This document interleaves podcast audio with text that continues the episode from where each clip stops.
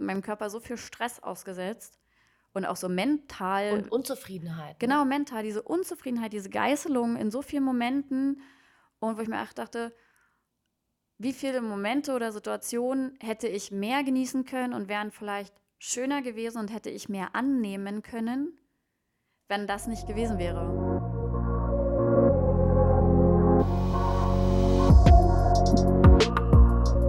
Herzlich willkommen zurück. Es ist wieder Mittwoch.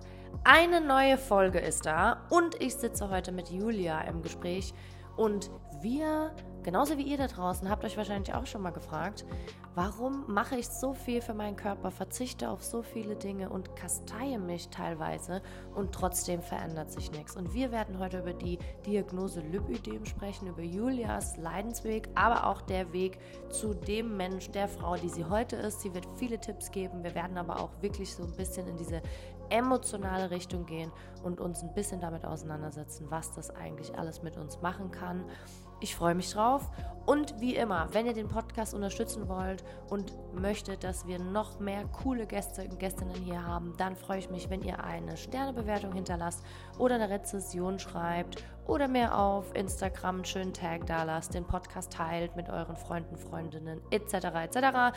Aber ich will gar nicht so lange rumquatschen. Viel Spaß bei der Folge. Okidoki. Julia, super schön, dass du da bist heute. Bist du ganz aufgeregt? Ja. Ja. ja. Danke, dass ich da sein darf. In deinem kleinen Äuglein. ja. Äh, ich habe schon gesagt, ich werde sie direkt konfrontieren damit, dass das dein erster Podcast ist. Pod Podcast, das ist auch Mhm. super gut. Dein erster Podcast ist heute. Bist du Ja. aufgeregt? Ja, sehr. Ja, sehr Quatsch. Aber ich du freu musst- mich. Ja, ist gut. Das wird super. Podcasts machen immer Spaß. Am Ende machen wir nichts anderes, wie wir die letzten zwei Stunden gemacht haben. Nur vom Mikrofon. Okay. Aber es gibt schon viele Regeln, gell? Ja, schon. Ich hoffe, ich denke an alle. Deine Augen. oh mein Gott. Also, ihr wundert euch wahrscheinlich, warum sitzt die Julia hier? Das wird sie euch gleich selber erzählen, oder? Magst du dich mal vorstellen? Genau, äh, ich bin Jule, bin 32 und äh, bei unserem letzten Kaffeetalk mit Gina ähm, sind wir darauf gekommen, dass ich äh, Lipödem habe Ja. und es tatsächlich sehr, sehr viele Frauen betrifft. Ja. Und ähm, relativ wenig auch so über eigene Erfahrungen gesprochen wird oder Emotionen und Gefühle, die so die Diagnose mit sich bringt. Ja, genau. Und weil du meine Freundin bist und ich weiß, dass du ganz toll erzählen kannst. und weil vor allem du bist ja, ist ja auch nicht so, dass du nicht vom Fach bist. Also ne, als Physiotherapeutin kann man schon sagen, du hast auf jeden Fall fachlich deine Kenntnis, wie man damit auch umgeht. Und was ich halt bei dir in deiner Story so spannend fand, dass du halt es einfach, dass du es halt in den Griff gekriegt hast, damit zu leben und dich damit, ich will jetzt mal vorsichtig in Anführungszeichen sagen, dich wohlfühlst damit, trotz dem Leidensweg, den du eigentlich hast. Und dieser Podcast ist ja dafür da, dass wir sagen, okay, worum geht es hier eigentlich? Es geht darum, äh, Veränderung, Selbstliebe und Themen, die uns beschäftigen, über die vielleicht keiner redet, von verschiedenen Blickwinkeln zu betrachten. Und da finde ich, ist eigentlich richtig geil reinpassend, um ehrlich zu sein. Ja, Oder? definitiv, auf jeden Fall. Ähm, ja, also mit der Diagnose Lipödem. ähm, also überhaupt erstmal die Diagnose zu bekommen, erhalten. Ne? Also dieses Wissen zu haben, dass man Lipödem hat, ähm, ist schon Oh, mal der glaub- nächste Schritt, um äh, dich selbst anzunehmen, beziehungsweise deinen Körper und auch äh, einen Weg für dich damit zu finden, umzugehen. Ja, Ne? ja, ja. Genau, also ich bin auch Physiotherapeutin und habe ähm, tatsächlich schon vor einigen Jahren, also lange bevor ich die Diagnose bekommen habe, ähm, schon mal davon gehört und dachte so, ja gut, du bist jetzt nicht sehr übergewichtig, ja. Stimmt, ich habe das ähm, tatsächlich oft in Kombination mit Adipositas.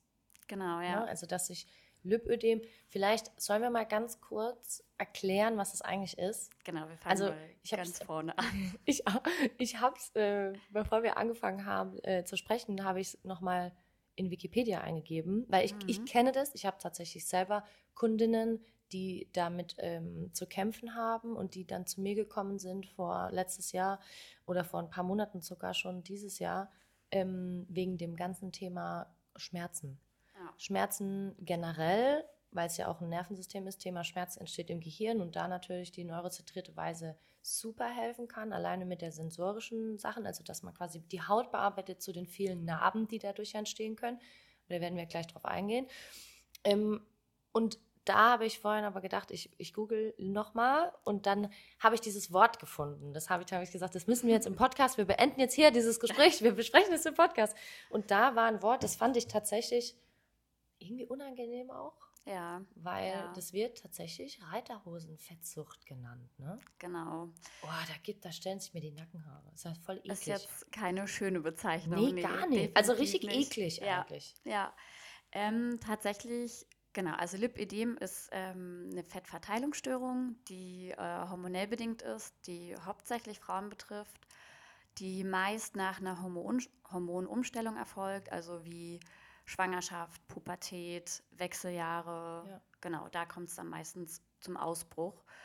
Ähm, genau, und die Reiterhosen, diese Bezeichnung kommt halt daher, weil es ähm, bestimmte Verteilungsbilder gibt. Ja. Und die typischste sind halt diese Reiterhosen, dass wirklich unproportional zum Oberkörper die Oberschenkel sehr ausladend und voluminös sind. Also da halt besonders Ja. viel Fett angelagert wird. Aber an den Seiten dann, Ah, weil ich habe Genau, nämlich auch ge- genau, an gelesen, den auch an Seiten. den Innenseiten, ne? Also Genau. nicht nur außen, sondern halt auch innen.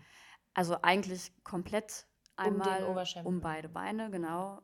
Also die Beine sind halt gleich verteilt, die sind symmetrisch, aber in Proportion zu deinem Oberkörper, Arm, vielleicht auch Unterschenkel, wobei Unterschenkel dann meist auch mit betroffen sind, beziehungsweise bei fortschreitendem Stadium dann auch die nächsten Regionen in Mitleidenschaft gezogen werden natürlich. Unterschenkel meinen wir jetzt auch Waden und Knie Genau, und, genau. und Fesseln und sowas. Was ne? aber ganz wichtig ist, äh, ab den Fesseln, das ist nämlich auch der Unterschied zwischen, ähm, was glaube ich auch für viele schwer ist, äh, mit dem Lymphödem. Lymphödem ist Ja. wirklich eine Erkrankung Ja. der Gefäße, Ja, ja. das eine komplette Schwellung ist, die über den Knöchel geht, über den Fuß. Bei Lipödem ist es typisch, dass es eine klare Abgrenzung gibt. Na, dass also es du eine hast Fettablagerung ist ja eigentlich, ne? Genau, aber wenn du bei Personen mit Lipödem schaust, die haben ganz klar diese Abgrenzung. Also über dem Knöchel ist Schluss. Ah, okay, Die krass. Knöchel und Echt, Fesseln wirklich? sind dann ähm, schlank und auch der Fuß ist schlank. Aber der bis über die Fessel quasi, also so der an der Seite, Also wie bis halt, kurz vorm Knöchel. genau, Das ist wie ein Bund, als ob du da einen Hosenbund hast. Deswegen so ein bisschen wie wenn du, im, ich habe das immer, wenn ich übersee fliege und ich Mhm. fliege wirklich lange im Flugzeug, dann muss ich Kompressionsstrümpfe anziehen, weil sonst genau das passiert. Der Fuß wird nicht dick normalerweise, sondern es sieht dann so, wie sagt man, wir sagen immer Cankles. In Okay. Australien hat man immer Cankles gesagt. Okay. Weil dann die, An die Ankles, Ah, also okay, die, ja. die Sprunggelenke, weil sie dann so kantig werden und weil die so anschwellen, glaub, kann ich mir das so gut erklären. Okay, und so kann ich mir das vorstellen. Das heißt, es geht dann quasi runter und, und dann hört es irgendwann auf. Genau, Krass. Okay. Also weil es Genau. auch wirklich eine Fettablagerung ist und keine Gefäßerkrankung. genau. Okay. Ähm, man kann sich das so vorstellen, dass ähm, in der Unterhaut, also deine Fettschicht, bei normalen Menschen ist das Fett ja verteilt. Mhm. Und bei äh, Personen mit Lipödem ist es so, dass der Körper, warum auch immer, Ja. ähm, das Fett abkapselt. Mhm. Also es ist wirklich richtig Frei mit der Unterhand. quasi dann. Nee, ist mit der Unterhaut verwachsen. Ach so, es wird- ist verwachsen. Genau, und es wird halt immer mehr. Also Ja. du kannst es halt nicht abbauen, weil es abgekapselt ist. Ah, Und das ist halt der Unterschied. Also, oder auch so dieses typische, egal was du machst, du nimmst an diesen Körperstellen nicht ab. ja, ja, ja. Und natürlich, also was ist der, der logische Schluss? Du fühlst dich unwohl, es Ja. sieht unproportional aus, du nimmst ab. So, du machst viel Sport, achtest auf deine Ernährung. und passiert nichts. Ja, der, der Rest von deinem Körper, der verändert sich so. Also zum Beispiel bei mir war es so, ich habe dann wirklich extrem viel Sport gemacht, habe extrem auf meine Ernährung geachtet und ich hatte einen super flachen Bauch, ähm, so man hat die Muskeln gesehen, alles toll, aber an den Beinen hat sich nichts verändert. So gar nicht? Also kaum. Natürlich, du nimmst das Fett, was nicht abgekapselt ist, das normale Körperfett, kannst du reduzieren, aber Ja. es bleibt immer, also du kommst nur bis zu einem bestimmten Punkt und Ja. nie weiter, egal was du machst. Ja. Und das ist super deprimierend. Ja, ey. und ähm, Ich glaub's dir, also ich kann tatsächlich gerade für mich selber die Parallele ziehen, zu sagen, so wenn ich mir überlege, mein Trainingspensum früher und wie ich mich immer geärgert habe, dass gefühlt meine Beine sich nie wirklich definieren.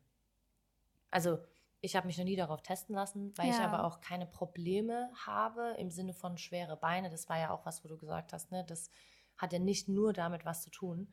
Aber ich habe mich da nie testen lassen. Aber das war auch, also alleine nur von dem Gefühl her zu wissen, wie sehr man sich reinhängen kann und wie wenig aber eigentlich auch passieren kann, hm. kann ich das, glaube ich, auch echt relaten. Weil dann geht man ja auch so ein bisschen in diese Richtung zu sagen, toll, man fängt ja auch an, sich selber zu verurteilen. Und dann kommt man in diese Negativspirale, Mann, du machst noch nicht genug. Und dann Genau. wird so ein bisschen besessen auch wahrscheinlich. Ne? Definitiv. Also ähm, nicht umsonst, auch 80 Prozent aller Frauen, die Lipödem haben, entwickeln eine Essstörung. Ja. Vor allem Magersucht, Binge-Eating wird halt selten diagnostiziert, weil man sieht es den Personen nicht an, Ja. logischerweise. Ja, ja. Ähm, genau, Lipödem hat ja auch drei Stadien. Also Okay. Stadien 1 ist, dass du schon kräftige Beine hast. Mhm. Stadium 2 ist dann schon sehr unproportional kräftige Mhm. Beine. Es kann aber auch an den Armen auftreten. Also manche Personen haben es nur an den Armen. Also Krass. ähm, Aber das ist dann, kann, ist das dann quasi so der typische Winkearm, der einfach irgendwie, egal bei was für ein Training, nicht mehr Mm. weggeht? kann ich gar nicht sagen. Also mit den Armen, soweit ich weiß, ist noch gar nicht so erforscht. Also Mhm. ist, glaube ich, erst seit ein paar Jahren, seitdem man sich auch wirklich mehr mit dem Lipödem beschäftigt. Mhm. Ähm, dass man festgestellt hat, dass das auch so ein typisches oder so eine typische Verteilung sein kann. Mhm. Genau, also die bekanntesten, ich glaube auch jeder, der ähm, so drüber nachdenkt, sei es im Bekanntenkreis oder einfach auf der Straße mal guckt, hundertprozentig erinnerst du dich an eine Person, wo du denkst, krass, die hat voll den schmalen Oberkörper und dann so richtig unproportional, total kräftige Beine, einen großen Po, so. Aber unproportional. Genau, du genau, jetzt, wo ja. du denkst, so Passt irgendwie gar nicht passt zusammen. nicht, ja, genau. Krass. Und das sind dann halt die Personen, die sehr wahrscheinlich Lipödem haben. Woran denkst also wenn ich mal so reinfragen darf, weil ich finde es unheimlich spannend, woran glaubst du liegt es, dass so wenige Frauen damit tatsächlich ähm, diagnostiziert werden oder dass man wirklich Mhm. rausfindet, dass es so ist? Woran liegt es, dass das nicht wirklich oft passiert? Weil Ähm, es gibt ja eine sehr hohe, also weißt du, wie viel, also wie hoch die Prozentuale ist, dass wie die es haben in Deutschland jetzt? Ähm, jede zehnte Frau wow. oder jede neunte Frau. Also ich glaube, ich, mindestens 10 Prozent der europäischen Bevölkerung, habe ich jetzt irgendwie vor kurzem gelesen, krass. ist Ist halt halt schon krass. genau. Also wenn du dir definitiv. überlegst, äh, überlegst, dass jede fünfte Frau Panikattacken hat in Deutschland und Und jede das schon viel. und das ist schon richtig viel also, und jede zehnte oder neunte Frau ein Lipödem hat, von dem sie nichts weiß und sich wundert, warum nichts passiert oder Ja. wobei ich glaube, man muss so ein bisschen oder würde ich jetzt einfach mal so raushauen, correct me if I'm wrong. ähm, wobei ich mir gut vorstellen kann, dass viel davon halt auch tatsächlich in adipöse Richtung geht. Ne? Und das ist ja am Ende genauso schlimm, klar, wobei Adipositas an sich schon äh, sehr problematisch ist in Ja. meinen Augen. Ähm, aber es noch viel schlimmer ist, wenn man nicht adipös ist. genau. Und, und dann natürlich eigentlich alles dafür tut und dann natürlich dieses Problem hat und, und ähm, mit seinem Körper, mit seiner Körperwahrnehmung dann an, auch anfängt zu strugglen. Ne? Genau, also wie gesagt, wir haben es ja auch schon angesprochen, ähm, man achtet extrem auf seine Ernährung und macht viel Sport und egal was du machst, es wird ja nicht weniger und dann, es ist ja, also macht man ja irgendwie auch sehr oft, ich glaube, wir Frauen halt eh noch mal mehr, natürlich vergleichst du dich mit anderen. klar. Und du denkst, ja, ich mache genauso viel Sport oder eigentlich mache ich noch mehr Sport oder dann irgendwie auch bei Feiern oder bestimmten Situationen, wo du denkst, so, ja, komm, einfach jetzt mal ein Stück Kuchen oder, also warum auch nicht? Weil Na klar, normalerweise, am wenn Ende, du klar. regelmäßig Sport machst, auf deine Ernährung achtest, sollte es ja kein Ding sein. nee, ne, So. eigentlich, also Und das ist ja gefühlt, und gefühlt, eigentlich nicht. Ne? genau, und Ja. gefühlt hast du es aber am nächsten Tag sofort drauf. Wirklich, ja. gefühlt. Also natürlich ähm, hast du ja auch noch mal mehr Wassereinlagerung ne, Mhm. durch dieses Fettgewebe. Und ähm, gefühlt ist es dann wirklich so. Natürlich kommt dann auch, arbeitet irgendwann dein Kopf. Aber ähm, ich habe auch eine Bekannte hat damals zu mir gesagt, ja, ich habe auch das Gefühl, du brauchst das äh, Stück Kuchen nur angucken und hast es dann schon drauf. Krass. Wo du Und denkst du denkst dir so, so, ja, eigentlich schon. Ja, ja, leider schon. Warum auch immer. Und dann Ja. denkst du so, ja, aber warum können dann andere so essen und ich nicht? Oder also, ne? Ja, so ja. ist es so unfair. Und du ähm, überlegst dann, oder ich habe dann natürlich, oder bin dann ganz oft an den Punkt gekommen, wo ich so dachte, ja, okay, dann ähm, gut, du hast ja dann da mal genascht oder warst da vielleicht nachlässig, dann dann, dann, bist du- du halt nicht konsequent genug. Dann ich, ja, und dann arbeitest gehst du noch nicht- Selbstverurteilung Genau, rein. dann arbeitest Mhm. du halt anscheinend noch nicht hart genug an dir. Und dann wird's besessen. Das, genau. Und das ist richtig gefährlich, weil Ja. dann wird es richtig krankhaft. und dann geht's auch in die Essstörung, was du gesagt hast. Ne? genau, genau. Also der Grad ist so schmal, dass es dann halt wirklich in Richtung Essstörung geht, Sportsucht, sämtliche Sachen. Und ähm, wenn dann die Spirale kommt, so natürlich, wie nimmst du deinen Körper wahr? Du siehst, du siehst, du fixierst automatisch diese Stellen. Du guckst immer dahin, immer. Du, du schaust du nie, deinen ganzen Fokus Du wirst nie sagen, oh ja, irgendwie, meine Augen sind heute total schön oder mein flacher Bauch oder so, Nee. sondern du guckst immer und denkst so, ja, oh, diese, diese Rundung, mein Po, das, Ja. da, so. Dann kommt halt auch dazu, dass das Hautbild ja schon ein bisschen faltiger, welliger ist, ne, durch die Fettanlagerung. Ähm, natürlich ist es dann irgendwann unangenehm und du guckst immer dahin und es ist mega schwer. Wie viele haben auch gesagt, so ja, weil ich jetzt auch nicht, genau, also man ist ja dann auch nicht adipös, man ist dann halt sehr fraulich, Ja, sozusagen. Ja.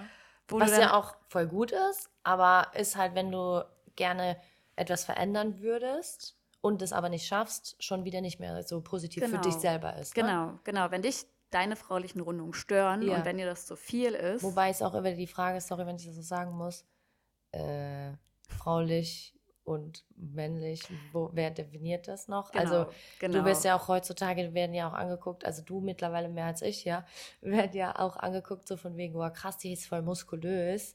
Und, Ja. und äh, das, dann hast du so diese Vollidioten, die rumlaufen und sagen, du siehst aus wie ein Kerl, nur weil du trainierte Oberarme Genau. und ein Sixpack hast. Und dann gibt es welche, die sagen, ich möchte meine Frau auch nur so, finde ich auch übergriffig, wenn du mich fragst. ja, Und dann gibt es welche, die sagen, ich möchte meine Frau ohne Muskeln, was ich noch viel kranker finde eigentlich.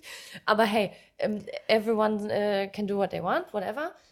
Aber da finde ich halt immer so, also was mich jetzt gerade, sorry, ich muss, Mhm. das, ich muss das mal kurz loswerden, weil, wenn wir da so drüber reden, ich habe so das Gefühl, ich müsste mich jetzt auch mal testen lassen, ob ich das habe oder nicht. Also glaubst du, dass, wir- dass es so ist, dass wirklich jede Frau sich einfach mal testen lassen sollte? Weil das hört sich schon so an. Weil ich glaube, Mhm. ich glaube wirklich, dass so viele Mädels da draußen, die uns jetzt wahrscheinlich zuhören oder das auf Instagram sehen oder wie auch immer, dass sie, dies, dass sie diesen Leidensweg einfach kennen, weil wir haben, jeder von uns hat abgebrochene Diäten ne, und kommt Ja. dann in so eine Spirale. Jeder von uns hat gefühlt schon mal alles dafür getan, irgendwie ähm, definierter zu werden ne, und hat versagt. Und, und jeder von uns hat schon mal schwere Beine, mein Gott, Ja. in irgendeiner Situation. Aber die Frage, die ich mir stelle, ist, sollen wir uns deswegen alle gleich nach Lipödem untersuchen lassen? Weil so hört sich jetzt gerade an. Also das ist überhaupt nicht schlimm. Ne? Aber weißt du, was ich meine? Ja, so, ich kriege ja, gerade auch so, man- das so, hm, sollte ich jetzt auch mal einen Termin beim Doktor machen? Ja, genau. Also ich glaube, man erkennt sich äh, irgendwie auch ein Stück weit natürlich in der Situation wieder, gerade Ja. als Frau. ja, ja, genau. Ähm, was beim Lipödem noch dazu kommt, was auch sehr, sehr typisch ist, äh, dass man schnell blaue Flecken bekommt. Also gefühlt brauchst du nur irgendwo anstoßen, Krass. Okay. was aber genauso gut auch eine Venenschwäche sein kann, was wirklich auch Veranlagung ist, beziehungsweise auch. Lipödem ist Veranlagung. Also es ist genetisch vererbbar. ja, ne? Also ja. ich habe es bei mir auch in der Familie, meine Mama hat es, meine Oma hat es. Also okay. Und die wussten auch, dass sie das Nein. haben? Nein. Nein, weil früher die Diagnose überhaupt nicht bekannt war und auch als ich mit meiner Mama drüber gesprochen habe, meinte ich so, ja, oder auch im Frühjahr, wo das dann, bei mir ging es ähm, in der Pubertät los, dass es so unproportional wurde von den Beinen her, Ja, aber ich finde es so Mit- krass, wenn man dich jetzt als sieht. ich angefangen habe, die Pille zu nehmen. Richtig krass. Und das ist so dieses Typische, dass es in der Pubertät Ja. meistens mit Einnahme der Pille ja, krass. ähm, losgeht bei ganz vielen. Und meine Mama hat gesagt, ja, bei ihr war es früher in der Jugend auch so. Hm. Das ist halt unsere Genetik, unsere Veranlagung. Wir haben halt kräftige Beine und Ja, das finde ich so krass, weil wenn man dich jetzt anguckt, du hast so muskulöse, definierte Beine, äh, wo ich mir denke, da, weißt du, du kommst da Ja. nicht drauf. Das Nein, also mein gut, jetzt nach der OP. Ja, ja, klar, deswegen ne? ja. Das meine ich ja jetzt aktuell. Wenn ich dich heute sehe, Ja, würdest du niemals darauf kommen, dass du gefühlt jemand in Anführungszeichen warst, der. ja, Weil ich stelle mir das immer so, so stampfig vor. So, man hat das Gefühl, man hat so Stampferbeine. Ja, Weil ich genau. kenne das von mir, wenn ich Genau. kurz vor meiner Periode stehe, habe ich das Gefühl, Wassereinlagerungen, die werden Oh, ja. super Ja. geil. Da habe ich echt das Gefühl, und ich habe jetzt auch keine schmalen Fesseln oder so. Ähm, aber dann habe ich immer das Gefühl, so, boah, ich habe so richtige Stampfbeine. So Mhm. Vierecke, die an meinem Unterkörper dran geschraubt wurden. Ja, Ja. krass. Ja, also nochmal zu deiner Frage, ob sich jetzt jeder testen lassen sollte. Also ich glaube, man kann schon als Frau in sich gehen. Ja. Ähm, Und genau, fühlen, ob das jetzt wirklich Genau. außer der Norm ist, meinst du? Genau, Ja. genau. Also es kann natürlich auch ähm, noch andere Ursachen haben, wie wirklich einfach eine Venenschwäche oder weiß ich nicht. Also na klar, also es ist für jeden ne, frei, es abklären zu lassen, Mhm. einfach wenn er es für sich wissen möchte. Ja, ja. Ne? Und wo gehe ich da hin? Mm, Oh Gott, also es ist schwer zu sagen. Also am besten ist ähm, ein Angiologe oder Gefäß. Venenarzt tatsächlich? Ja, oder genau. Ja. Das wäre, glaube ich, sogar Phlebologe. Ja, Ohren. So. Mhm. Mhm. Ja, Genau, dahin. ist ja auch wieder die Sache, wo gehe ich hin, genau. Ähm, genau, der kann es dann nochmal mit Ultraschall abtesten. Ich war tatsächlich für meine erste Diagnose ähm, bei einer Hautärztin, die darauf spezialisiert war, die dann aber meinte, ich muss dann noch mal zu einem Gefäßspezialisten das abklären lassen. ja, ja. Genau. Und ähm, jetzt, wie gesagt, man kann es halt dann via Ultraschall, ähm, meine Ja. ich, abtesten lassen oder abklären lassen. Um die Und- Fettablagerung dann quasi einfach zu sehen. Genau, Mhm. genau. Und ähm, auch einfach Palpationstest, also dass man das ertastet. Mhm. Ähm, was typisch ist, äh, ist ganz witzig, auch wenn ich das dann irgendwie so Freunden oder Bekannten erzählt habe, wenn du deine Haut tastest, dann hast du so wie kleine Knötchen. Mhm. Und die sind super unangenehm und schmerzhaft, wenn du darüber fasst. So, gerade. nee, weil du, du wirst lachen. Ich habe das tatsächlich an einer Stelle am Oberschenkel. Hm. Und es ist auch richtig unangenehm, wenn ich da hingehe. Deswegen taste ich mich da nie ab. Aber das ist wirklich nur so ein Bereich. Also so ein, ich sag mal, so ein Handball Es ist- großer Bereich. Genau, also du hast natürlich schon Stellen, wo es mehr wehtut und wo es weniger Ja. ist, aber generell, also das ist auch jetzt nach der OP so, dass du es bei mir unter der Haut noch fühlst. Ja. Also es sind halt wie kleine Knötchen quasi. Und, Was wurde denn in ähm, der MP gemacht?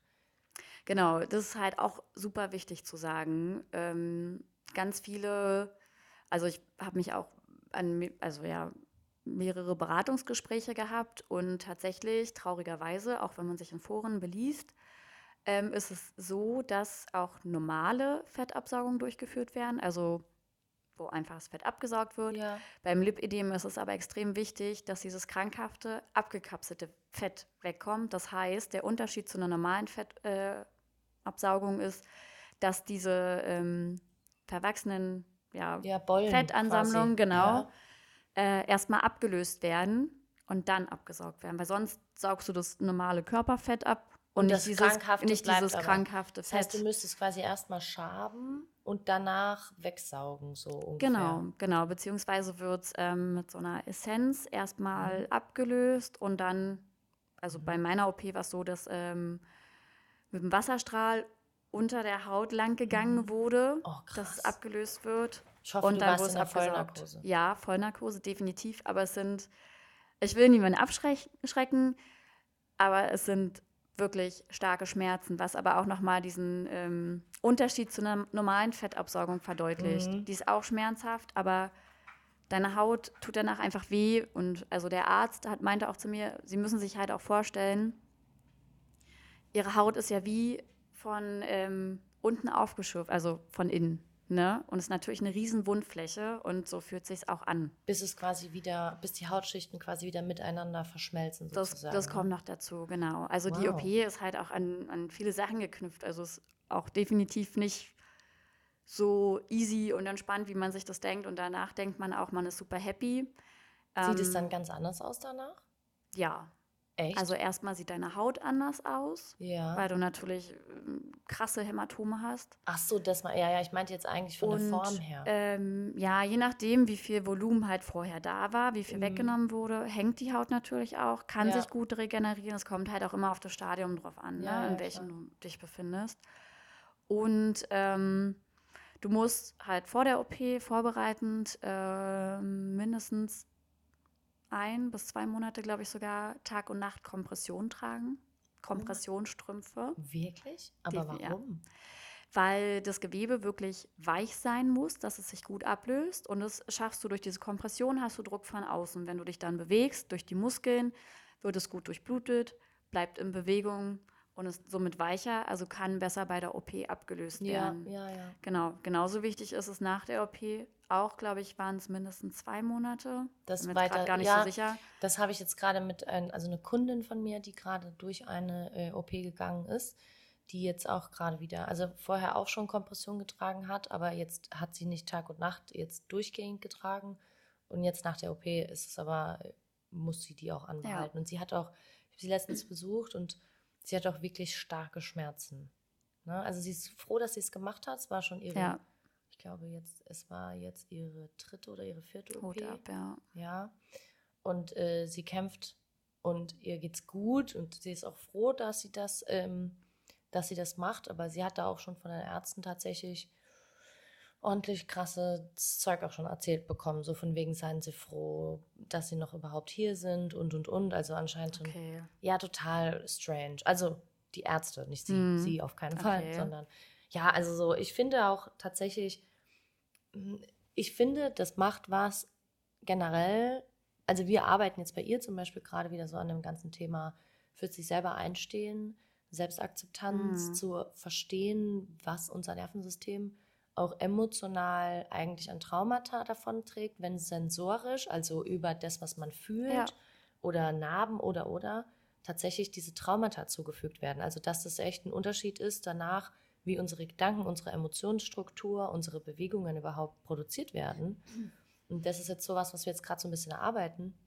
Das ist ja auch was, was ich vorhin zu dir gesagt habe, dass mich eigentlich bei dieser ganzen Geschichte so sehr berührt, dass es da eigentlich so sehr um das Thema Selbstakzeptanz ja auch geht. Ne? Zu sagen, so, hey, so wie das jetzt da ist, das, das, das habe ich das Gefühl, dass das, das bin ich nicht. Genau. Ne, Also und- du, du fühlst dich ja vorher wie in einem falschen Körper. Ja. Also du denkst ja so, der Teil gehört gar nicht so zu mir. Also es klingt auch voll strange, ähm, aber so als ob man sich am liebsten irgendwie weg oder abschnüren würde. ja. Und was ich aber auch dazu sagen muss, also so dieser, Failure der Körperwahrnehmung. genau, Ne? was aber auch ähm, ziemlich krass an dem Prozess war, weil ähm, man ja bindet so viel Emotion und Hoffnung, ähm, ja, wie auch bei einer normalen Abnahme, weil man sich so denkt, ja, wenn ich dann das Gewicht habe oder wenn ich dann so und so aussehe, dann fühle ich mich besser, Genau, dann ist dann- alles leichter. Ja, genau. Und da ähm, Und es ist halt nicht so. Genau, da, da kommen ganz viel andere Sachen auf dich zu. Also ich war auch super dankbar. Ähm, meine Ärztin meinte auch vor der OP, ja, sie werden danach schlanker sein, Hm. aber sie brauchen trotzdem Zeit, ihren Körper zu akzeptieren. Ja, klar. Und dann Auch visuell. Dein Gehirn genau, muss ja genau, erstmal lernen, vor dass du jetzt visuell. anders aussiehst. Na vor klar. allem visuell. Und das Krasse ist, dass ich äh, nach meiner zweiten OP, nach dem, also die erste OP waren die Unterschenkel, Mhm. die Waden und die zweite OP waren dann die Oberschenkel Mhm. und Po. Und nach der zweiten OP war es für mich total krass, dass meine Oberschenkel so schlank waren und tatsächlich diese weiblichen Rundungen, die ich vorher mal gehasst habe.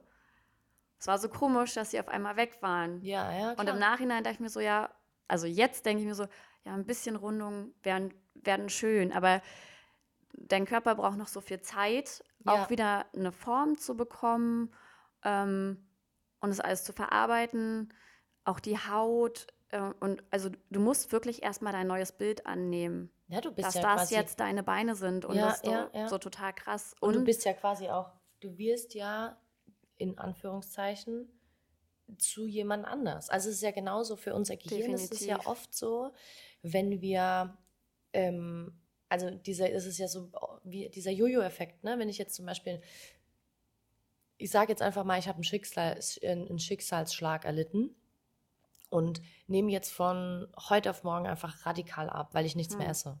Weil halt einfach, weil, ne, wissen wir alle, emotionale Problematiken und so weiter. Ähm, und das geht jetzt, sage ich mal, bei acht Wochen und du gehst wirklich richtig radikal runter mit dem Gewicht. dein Gehirn will ja dich wieder so machen, wie es vorher war, über Jahre hinweg. Weil es sagt, das, was wir jetzt hier sind, unsere Körpergrenzen sind wo ganz anders. Ne? Also das, was jetzt, das, was hier ist, passt nicht zu dem Bild, was wir in unserem Kopf haben. Und dann kriegst du es nicht integriert. Und das ist dann das, wenn ganz oft, wenn Menschen wieder anfangen, normal zu essen, dass sie in diesen krassen Jojo-Effekt auch mhm. reinkommen, weil davor alles, was passiert ist, zu radikal war. Also es ist ja genau dasselbe, wie wenn wir über ähm, Ernährung sprechen. Da bin ich, weiß Gott, nicht die richtige Expertin. Aber wenn es rein um das Neuronale, was dahinter geht, passiert, ist es oft so, dass halt diese Ernährungstechniken viel zu restriktiv sind und dadurch quasi so viel gecuttet wird, dass das System gar nicht hinterherkommt, das zu integrieren in das Körperbild. Und dadurch nimmst du am Ende schneller wieder zu und siehst wieder vielleicht sogar noch mehr aus, als du vorher warst, wie wenn du dem Körper die Zeit gegeben hast, sich selber wieder zu integrieren und zu sagen, so ja, das ist okay, hier hast du jetzt mehr Muskeln und hier hast du jetzt das und, und, und. Also das kann ich mir schon krass vorstellen. Und ich selber auch schon in der Situation, ne, dass man mal voll krass abgenommen hat und dann auf einmal hat man, will der Körper dann wieder einen zurückbringen, weil er sagt, das bist doch nicht du. Definitiv, ja. Und es macht ja auch emotional was mit dir. Absolut. Also wenn du dich dann in den Spie also ja, im Spiegel anschaust und denkst du, boah, krass, das, das sind jetzt eigentlich meine Beine. Ja, ja. Also so sehen die eigentlich aus. Ja. Und natürlich passiert auch in dem halben Jahr oder noch Jahre danach super viel. Ja. Ne? Ähm, was ja auch typisch ist beim Lipödem, sind ja halt, wie gesagt, auch Schmerzen. Dass mhm. du einen Ruheschmerz hast, du bist sehr druckempfindlich. Ähm, und das sind auch so Sachen, die dann, also eigentlich sollten die mit der OP weg sein. Das ist zum Beispiel ein Punkt, wo ich noch bei mir schauen muss. Ähm, als ich zur Nachkontrolle war, hatte ich das auch angesprochen, dass ich, natürlich bleibt auch die Angst, ne? Also man muss definitiv dazu sagen, die OP ist jetzt ähm, keine Heilung. Ja. Sondern. Also das kann sich schon wieder absetzen. Es ist da. Alles. Es ist, genau, es ist ja deine Genetik. Also ja, du ja. hast das halt, du hast diese Erkrankung und es kann immer wieder kommen und es kann sich mal mehr, mal weniger verstärken. Also es verläuft ja in Schüben, je nachdem. Ähm, bei manchen ist es richtig fortschreitend. Natürlich kommt es auch darauf an, wie, wie lebst du, wie ernährst du dich. Du kannst schon versuchen, es einzugrenzen. Es ist aber auch, dadurch, dass es ja hormonell bedingt ist, natürlich auch, dass es auf Stress anspringt. Ja, natürlich, klar. Und das war bei mir zum Beispiel auch. Ja, weil du übersäuerst. In Prüfungsphasen ja. oder so war es auch so, dass ich Gefühl hatte, bin jetzt noch schmerzempfindlicher. Natürlich suchst du dann immer irgendwie Ausreden oder versuchst es dir irgendwie mhm. herzuleiten, wenn du jetzt die Diagnose noch nicht hast. Ne? Ja, ja. Aber du merkst dann auch, egal was du machst, es wird nicht weniger, sondern es wird mehr und es tut mhm. halt immer mehr weh. Also ich hatte zum Beispiel auch wirklich Phasen. Wo du irgendwo drankommst dann zum Beispiel, oder was? Ja, oder ich hatte halt richtig Phasen, ich wusste nicht, wie ich auf der Couch sitzen soll, weil mir Echt? meine Oberschenkel so wehgetan haben und, ich, und es ist so ein unterschwelliger Schmerz. Also ich habe es immer so beschrieben, als wenn jemand dich die ganze Zeit so leicht kneift. Oh krass, okay. Also das ist schon ziemlich so, unangenehm, ja. Genau, und es macht dich einfach irgendwann wahnsinnig. Ja, ja. Es macht dich richtig wahnsinnig. Und ähm, auch je nachdem, wie du dich ernährst, wenn du jetzt irgendwie dann viel Zucker isst oder Alkohol trinkst oder so. Alles, was übersäuert eigentlich, genau, ne? Genau, ja. wird es natürlich mehr. Ja, ja, klar. Na, dementsprechend ist es auch wieder so ein Teufelskreis. So, dann entsagst du dich total vielen Sachen, was ja auch auf dein, dein, dein Leben, dein Privatleben zurückgeht. Ne? Mhm. So, du gehst mit Freunden essen, du gehst feiern, so immer auf irgendwas verzichten, das angespannt ist halt auch einfach so psychisch ja, mega ja. der Druck. Ja, ähm, und das ist zum Beispiel auch was, was nach den OPs so ist, da musst du auch erstmal wieder lernen, dich umzustellen, dass es jetzt völlig okay ist, Alkohol zu trinken oder jetzt an dem Abend eine Pizza zu essen und danach noch ein Eis. Also es wäre für mich vor den OPs was ein No-Go. Mhm. Also da war ich dann schon, ja, okay, Total restriktiv Pizza, Pizza ist okay, ist mit einkalkuliert, ne, wo wir dann auch in Richtung Essstörung oder ne, ja, halt so ja. krankheitsvolles Verhalten gehen. Ähm, und wenn dann alle anderen so, oh ja, komm, wir, wir gehen jetzt noch ein Eis holen oder keine Ahnung. Äh, Trinken noch ein Glas Wein oder genau, was Genau, und dann denkst ja. du, ja, ähm, Eher nicht. ja, nee, äh, nee, lieber eigentlich nicht. So und Krass. Ähm, es hat auch ein bisschen gedauert und habe aber auch aus dem Freundeskreis die Rückmeldung bekommen, dass ich erleichterter wirke und unbeschwerter. Hm. wo ich denke, ja, aber es ist auch einfach eine mega Last weg. Aber auch das war ein Prozess nach den OPs. Ja. Wie bist du damit umgegangen? also Ähm, darf ich fragen, warst du irgendwie, hast du eine Therapie gemacht dann auch, um dich auch mit dir selber wieder auseinanderzusetzen? Oder hast du das anders für dich aufgearbeitet durch den Sport oder mit Freunden? Also mir hat tatsächlich auch vorher schon immer sehr der Sport geholfen. Ja. CrossFit, natürlich, ne? genau. Also ja, vorher war es so Kraftsport. Ja. Genau, mit CrossFit habe ich tatsächlich ja, vor zwei, drei Jahren angefangen. Ähm, und ein Jahr, nachdem ich CrossFit gemacht nee, zwei Jahre, glaube ich, nachdem ich CrossFit gemacht habe, habe ich dann auch die Diagnose erst erhalten. Also ich habe die Diagnose relativ spät erst bekommen mit dem Lipödem. Habe schon Aber davor, warst, aber davor warst du schon operiert. Nein, nein, nein. Ähm, nee. Nee, nee. Wann hattest du denn die letzte OP? Die letzte OP war letztes Jahr im März. Okay, weil du jetzt gerade, nee, jetzt hast, dann habe ich es falsch verstanden. Nee. Wann hast du mit CrossFit angefangen? Ähm, ja, vor drei Jahren meine ich. Drei? Vor drei Jahren und dann nach einem Jahr CrossFit, anderthalb, hast du genau, die. Ah, okay, genau, jetzt, okay, alles genau, klar. Ja, ja, genau, ja, alles genau. gut. Also ich habe vorher schon mal Kraftsport gemacht, Ja, ja. was auch angenehm war und gut tat. Ähm, Na klar, du hast ja, das haben wir, das ist ja das, was wir vorhin gesagt haben, ne? So, ähm, ich habe ja auch zu dir gesagt, wenn wir, ich würde dich ja gerne connecten mit meinen Kundinnen, die dieses Problem haben, weil ich bin ja davon überzeugt, wenn man in eine richtige Belastungssteuerung reingeht, mit jeglichem Thema, was das Nervensystem hat, ne? ähm, dann kann das nur positiv sein. Ob das jetzt ein Lipödem ist, was natürlich durch die höhere Belastungsrate, die man durch, sag jetzt mal, vier bis fünfmal Krafttraining, kardiovaskulär, was auch immer, alles in Kombination, was wir ja im CrossFit haben, ähm, ich sag mal, facilitaten kann, dann ist natürlich die Chance größer, dass der Muskel durchblutet wird, dass das Gewebe ähm, geschmeidiger wird, dass dadurch natürlich der Schmerz besser wird oder auch tatsächlich das Bein an sich jetzt nicht direkt schlank wird. Aber Mhm. wenn man schon OPs hatte, sich natürlich danach die Chance auf größer ist, so wie ich jetzt dich verstanden habe, dass man wieder in die Form eigentlich reinkommt, in die das Bein eigentlich soll. Und wenn wir jetzt mal überlegen, dasselbe wäre jetzt zum Beispiel, reden wir über Angststörungen oder Panikattacken. Also da können wir jedes Thema aufmachen, wenn wir uns nicht in eine Belastung reinbegeben, regelmäßig, die unser Nervensystem an eine Schwelle bringt, wo es uns aus, also wo es uns aus der Homöostase schießt, also aus der Balance bringt und unser Nervensystem aktiv wieder arbeiten muss, damit es uns wieder in die Balance bringt. Wenn wir nicht diese Schwelle übertreten, regelmäßig, dann kommt unser System nicht an den Punkt, wo es sich tatsächlich, ähm, ich sag jetzt mal, oh, jetzt habe ich das Wort vergessen naja, adaptiert. Ne? adaptiert, aber halt auf jeglicher Ebene. Also mit unseren Blutgefäßen, mit unserer Luft, äh, mit, sorry, mit unserer Atemfrequenz, mit der Pumprate des Herzens, ne? Also oder halt auch mit der Muskelkontraktion, mit der Pumpen im Sinne von Durchblutung der Muskulatur, mit der Sensorik der Haut, mit dem visuellen System, mit dem Gleichgewichtssystem, alles, was uns irgendwie stabilisiert und demnach unserem Gehirn auch die Informationen schickt, die es braucht, um ein gesundes System beizubehalten. Ne? Also da bin ich mir Definitiv. sicher, du, ja, wollte ich sagen, du Definitiv. sprichst Also, dazu.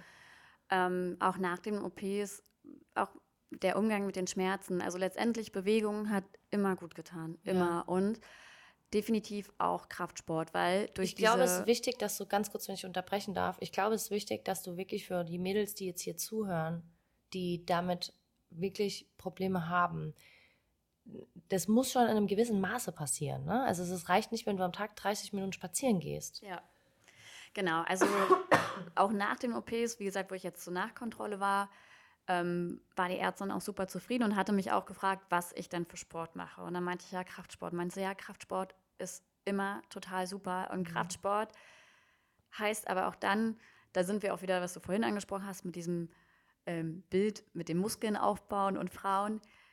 Kraftsport, also wie, wie immer. Ist halt super veraltet, ne? aber wir müssen es leider Genau, immer noch genau, ansprechen. Genau. Also keine Angst, nur wenn man jetzt irgendwie dreimal eine schwere Hantel anfasst, sieht Schön man nicht wär's. aus wie, Schön wär's. wie weiß ich nicht, wie, ein- wie ein krasser Bodybuilder.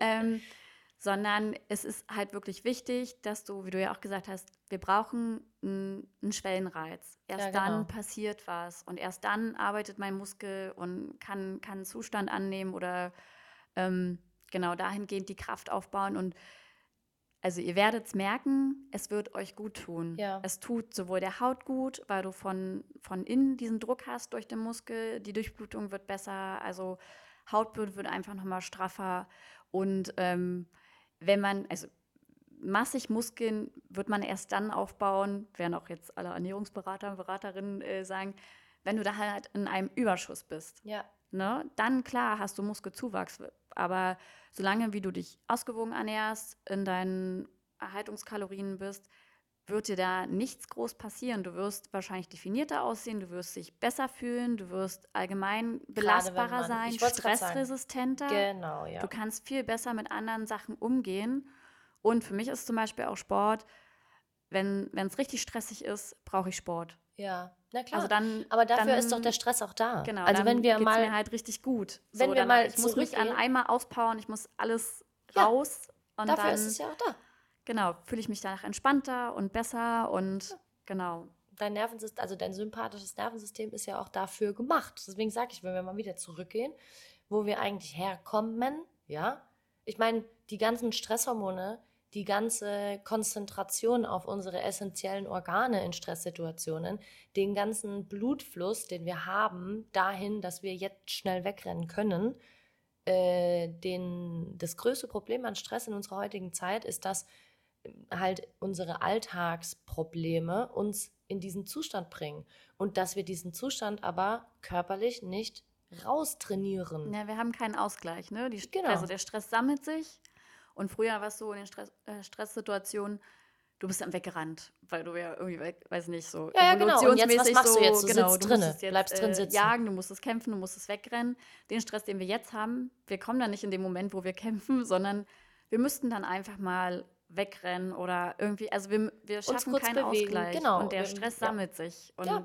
Und der knallt irgendwann. und genauso ist es ja dann auch mit Schmerzen, emotionalen Sachen. Es belastet dich einfach und es muss irgendwo raus. Mir hat tatsächlich halt der Sport geholfen. Natürlich Mhm. war es gut, dass ich auch noch äh, gerade in Richtung Kraftsport dann äh, den Sport gefunden habe, der mir Spaß macht. Ja. Ähm, vor allem durch CrossFit, weil es so super abwechslungsreich ist. Ähm, aber ansonsten generell, wenn jetzt Kraftsport nicht für jeden was ist, einfach aber Sport, Bewegung raus Aber und aber auch mal Über, auspowern. und ich wollte es gerade sagen, Genau, geh einfach mal an deine Reiz. Grenzen. Ja. Also jeder hat ja eine individuelle Grenze. Und Ja. das zum Beispiel, ähm, was man auch lernen muss, und da sind wir auch wieder bei dieser Selbstliebe.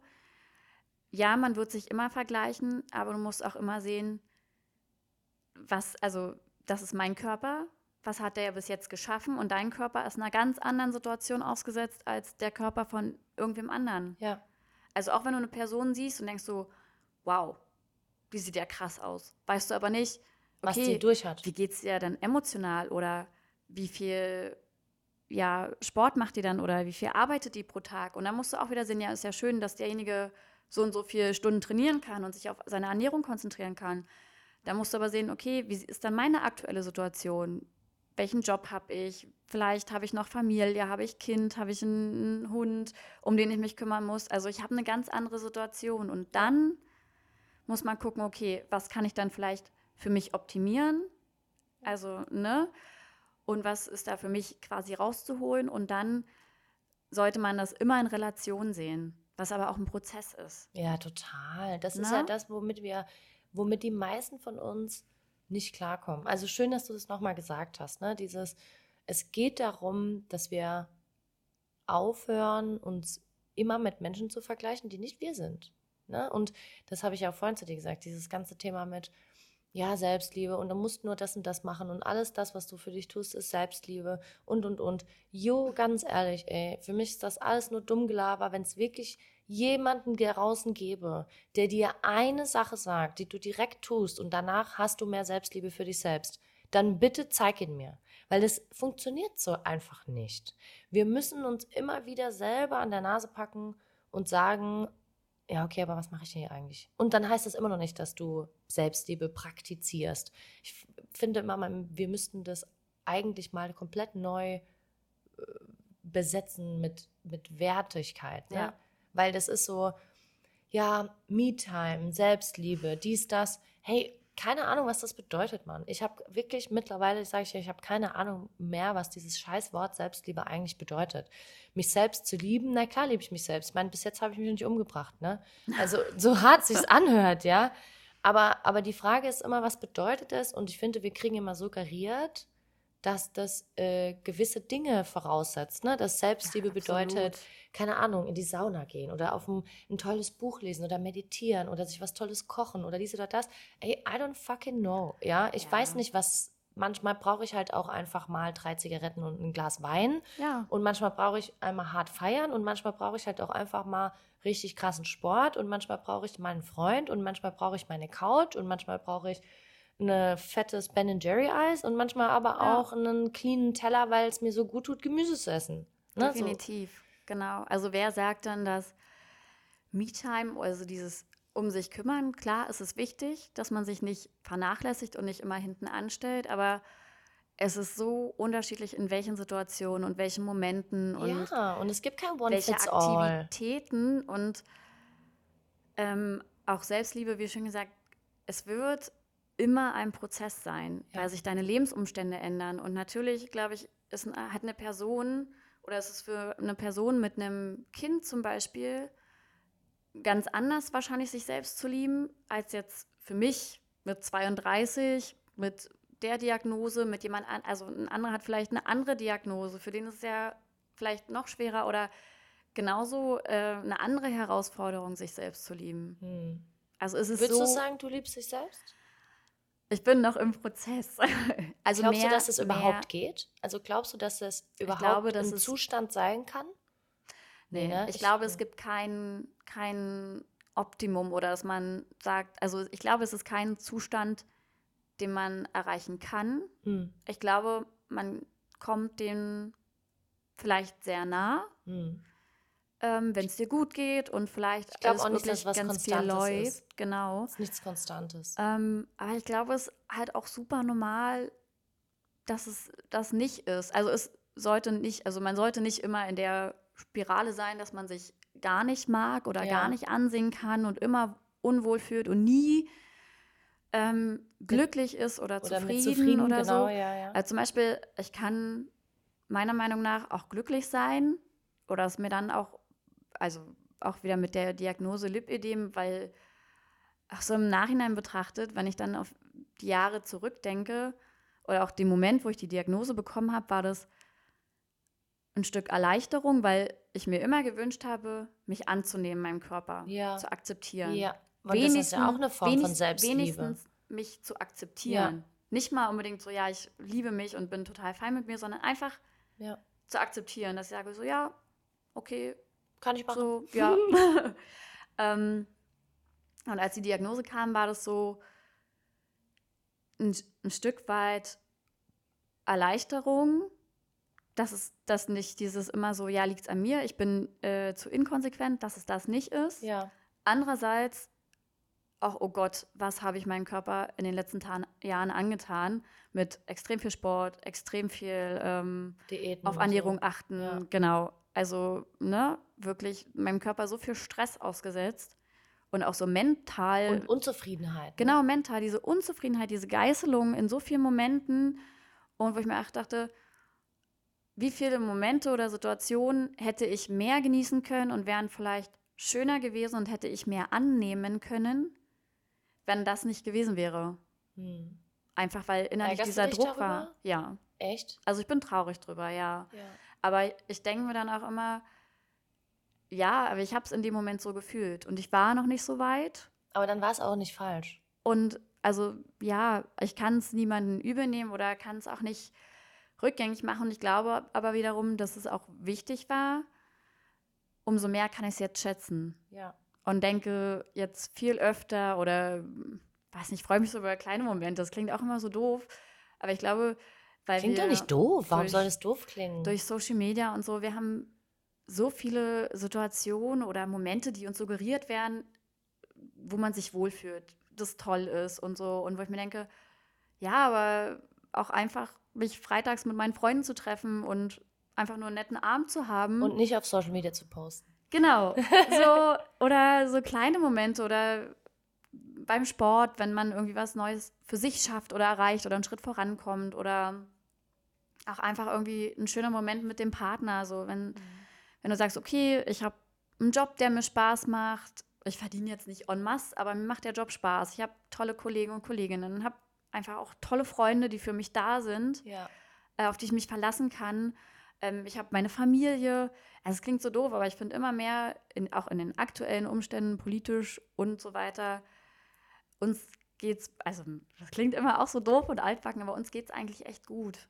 Du meinst, in So. eig- was du eigentlich sagen willst, wenn ich mal so zusammenfassen darf, ähm, was du eigentlich sagen willst, ist so, ich, wir sind immer viel zu streng mit uns, weil es uns eigentlich Definitiv. total gut geht und weil ich kann mir so ein bisschen vorstellen, vielleicht so deine Message an alle da draußen auch so zum Abschluss, so dieses, dass du so ein bisschen dich bereust, dass du auf so viel verzichtet hast für so lange Zeit und dass du dir gewünscht hättest, jetzt im Nachhinein das mehr genießen zu können und dass nicht so viele denselben Fehler machen, meinst du? Definitiv. Also genau, einfach diese Selbstgeißelung und immer diesen, sich diesem Stress aussetzen und daran festhalten, ja, das fand ich nicht toll oder darum fühle ich mich nicht wohl oder so. Guck auch einfach so ein bisschen in dein Umfeld, wie dich die Person wahrnehmen. Ich weiß, es ist super schwer und wie gesagt, es ist ein Prozess und glaube ich, das ist halt Ja, auch das, was so ja. diese Selbstliebe ausmacht und was auch super schwer ist, so wie dich andere sehen, sich selbst sehen. Voll, voll. Das ich ist- wünsche mir immer, ich würde mich eine Minute mal mit den Augen meiner besten Freundin sehen. Oder mit meiner Mama ihre Augen. Das ist Oh. tatsächlich so, also was ich auch immer echt schön finde oder also bewundere. Mein Freund sagt auch ganz oft, ähm, ja, wenn du dich selbst so sehen könntest, wie ich dich sehe. Oh, ja. Und, ich so, und ich denke so, ja. Und also er liebt mich ja. Und natürlich, und manchmal denke ich mir so, ja, wie, wie kann man mich dann so toll finden? ich Ja, glaube, klar. diesen Gedanken hat jeder. Ja, den denkt so, haben wir ja, alle. Was ist denn so toll an mir? Und dann eigentlich, ja, ist es doch total schön, Ja, wenn dich jemand so sieht. Und natürlich wäre schön, wenn man sich einfach mal ein bisschen mehr auch so sieht oder das so annimmt. ja, einfach sich, einfach mal drauf zu vertrauen, dass das, was die Leute sagen, die einen lieben, stimmt. Ja, Ja. Ach, wie schön. Meine Liebe, ich hätte noch eine Frage Ja. zum Abschluss. Ja? Was würdest du eine Sache, wenn du dich für eine Sache entscheiden musst, die du allen HörerInnen, die heute da sind oder die jetzt diesen Podcast hören, mit demselben Thema, mit demselben Thema Lipödem, was würdest du denen mitgeben? Eine Sache nur. So die wichtigste Sache.